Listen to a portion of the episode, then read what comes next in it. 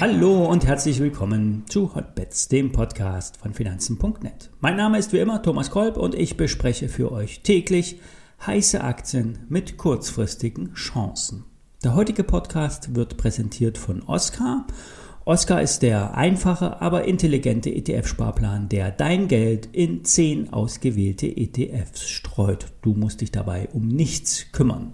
Als Depotbeimischung übrigens auch für Selbstentscheider und auch für Hotbets-Trader eine gute Möglichkeit, Geld anzulegen. Mit dem Code HOTBETS20 bekommst du bis zum 3. Februar ein Startguthaben von 20 Euro geschenkt. Mehr unter oscar.de. Und wie immer Oscar mit K, nicht mit C. Alle nachfolgenden Informationen stellen keine Aufforderung zum Kauf oder Verkauf der betreffenden Werte dar. Bei den besprochenen Wertpapieren handelt es sich um sehr volatile Anlagemöglichkeiten mit hohem Risiko.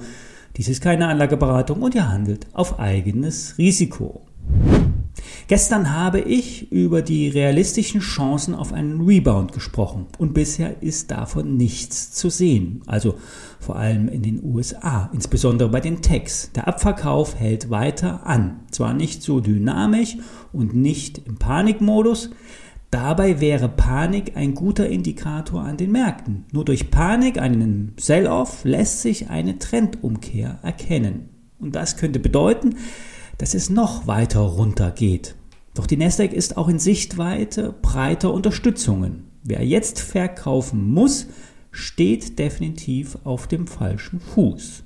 Ist es jetzt schon Zeit einzusteigen? Nein, derzeit nicht. Es gilt das Mantra, Risiko reduzieren und damit nicht all in gehen. Vor allen Dingen, weil der DAX noch gar nicht so weit gefallen ist. Er wird getragen durch die Stillhalter der Optionen an der Eurex. Am Freitag gibt es zur Mittagszeit einen kleinen Verfall und dann werden die Optionen abgerechnet. Und der Optionsmarkt bewegt ein Vielfaches des Kassamarktes. Einige Trader positionieren sich aktuell short im DAX.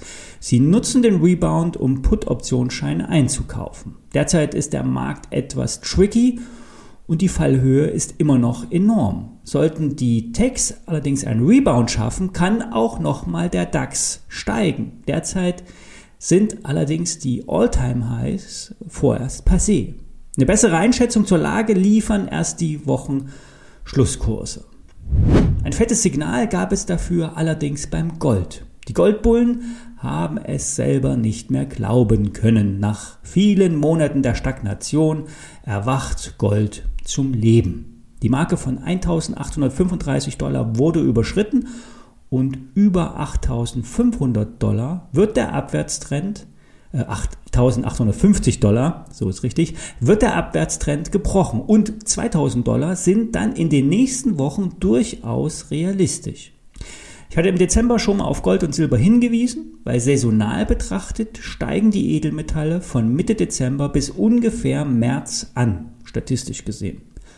Auch die COT-Daten, damit ist das Commitment of Traders gemeint, signalisieren eine historisch niedrige Shortquote der Produzenten. Das heißt, die Goldminenbetreiber erwarten steigende Preise, verkaufen wenig auf Termin, denn der Spotmarkt verspricht höhere Preise. Ich bin seit äh, Dezember in Gold investiert, daher auch wieder die Anzeige eines Interessenkonfliktes, rein formal. Ich hatte den Schein auch im Trade der Woche vorgestellt. Die ISIN stelle ich euch nochmal in die Show Notes.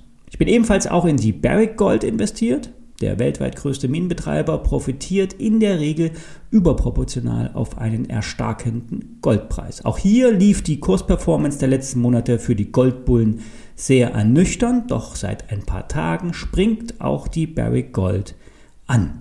Wer es klassisch mag, kann mit Xetra Gold 1 zu 1 in Gold investieren und dabei sind fast 100% physisch im Clearstream Tresor in Frankfurt gebunkert.